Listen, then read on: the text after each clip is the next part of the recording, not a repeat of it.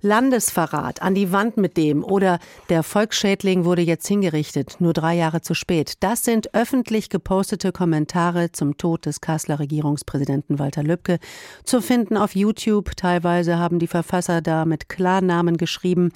Doch passiert ist ihnen bislang wenig bis gar nichts, denn solche rechten Hass- und Hetzkommentare konnte die Justiz bislang nur schwer verfolgen und noch schwerer bestrafen. Welche europäischen Lösungen es geben könnte, um Rechtsextremismus und Hass im Netz besser zu bekämpfen.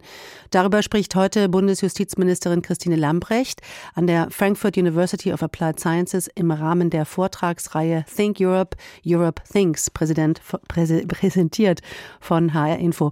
Und ich habe gestern Abend mit der Ministerin gesprochen und ich habe sie gefragt, was schlagen Sie denn konkret vor, um europaweit rechte Hetze im Netz zu unterbinden? Es ist ganz wichtig, dass wir äh, begreifen, dass dieses Phänomen nicht alleine auf nationaler Ebene äh, gelöst werden kann, sondern das handelt sich hier insbesondere um äh, Provider, um Plattformen, die europäisch, die meistens sogar weltweit agieren. Und deswegen brauchen wir ein abgestimmtes handeln. Und deswegen ist es auch wichtig, dass die Kommission Ende des Jahres oder Anfang nächsten Jahres den Digital Services Act vorlegen wird, in dem genau äh, hierfür auch Handlungsempfehlungen dann enthalten sein werden. Dann schließt sich ein ja recht umfangreiches Projekt an, und ich bin der Meinung, auch wir als Deutschland müssen unsere Erfahrungen und auch die Wege, die wir gegangen sind mit dem Netzwerkdurchsetzungsgesetz, in diesen Prozess dann mit einbringen. Ja, nun kann man aber auch anders sagen, ähm, auf Europa wollten Sie eigentlich nicht unbedingt warten. Sie sind ja schon vorgeprescht mit einem deutschen Anti-Hass-Gesetz. Das hat nicht nur Brüssel, also die Kommission, gerügt, sondern äh, da gibt es auch verfassungsrechtliche Bedenken. Deshalb liegt dieses dringend benötigte Gesetz ja auch erstmal auf Eis. Warum haben Sie das Gesetz, ich sag mal so schlecht, auf den Weg gebracht?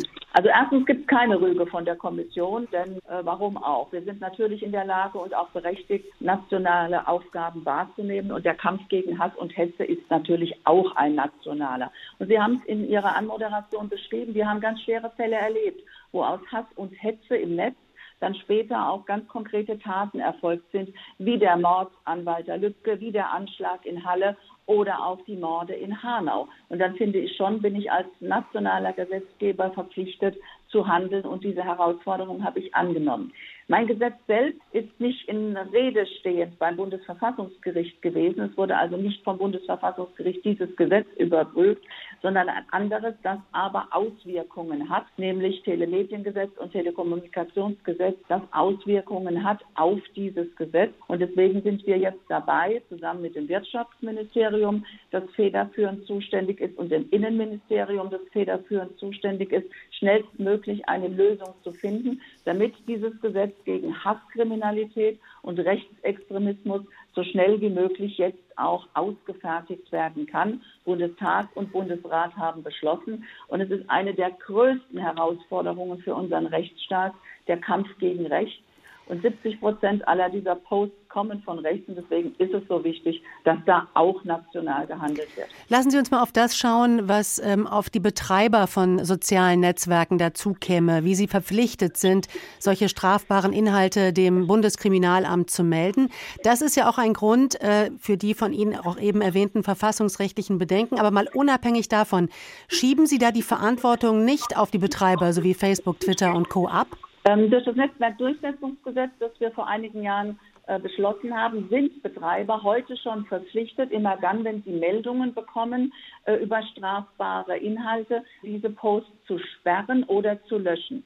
Das hilft aber nicht, wenn ich diejenigen, die hinter diesen Posts stehen, auch strafrechtlich zur Verantwortung ziehen möchte.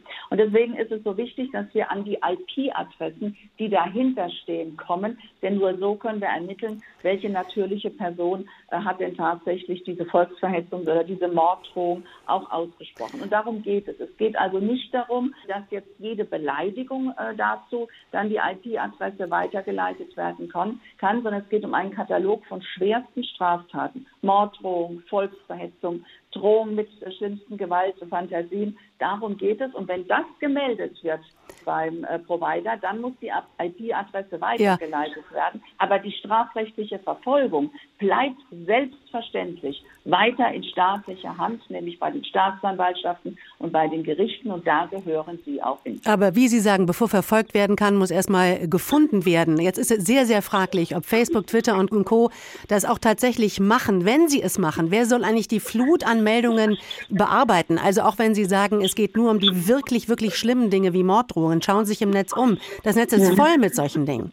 Ja, deswegen haben wir natürlich auch nicht nur gesagt, äh, wir schaffen diese Verpflichtung, sondern wir haben zusätzlich 300 Stellen beim Bundeskriminalamt alleine für diese Zentralfunktion geschaffen. Das ist ganz wichtig. Es reicht nicht, ein Gesetz zu verabschieden, aber hinterher kann es nicht umgesetzt werden. Und deswegen 300 zusätzliche Stellen beim BKA, die, wie gesagt, diese Zentralstellenfunktion ausüben sollen. Frau Lambrecht, ich höre Sie Wörter sagen wie schnellstmöglich, wir sind auf einem guten Weg. Sind das schöne Wörter für, das wird alles noch dauern, bis wir ein Anti-Hass-Gesetz haben, das den Namen auch verdient? Ich äh, gehe davon aus, dass wir bis Ende des Jahres ein solches Reparaturgesetz auf den Weg bringen. Es ist, Handeln, es ist dringendes Handeln geboten. Wir dürfen nicht länger zuschauen, wie diese Hassreden unsere die Meinungsfreiheit in diesem Land gefährden. Denn ganz viele Menschen trauen sich gar nicht mehr, ihre Meinung frei zu äußern, weil sie Angst haben vor diesen Hasstiraden, die sie dann erwarten. Und es ist eine große Gefahr für die Demokratie, wenn Menschen mundtot gemacht werden,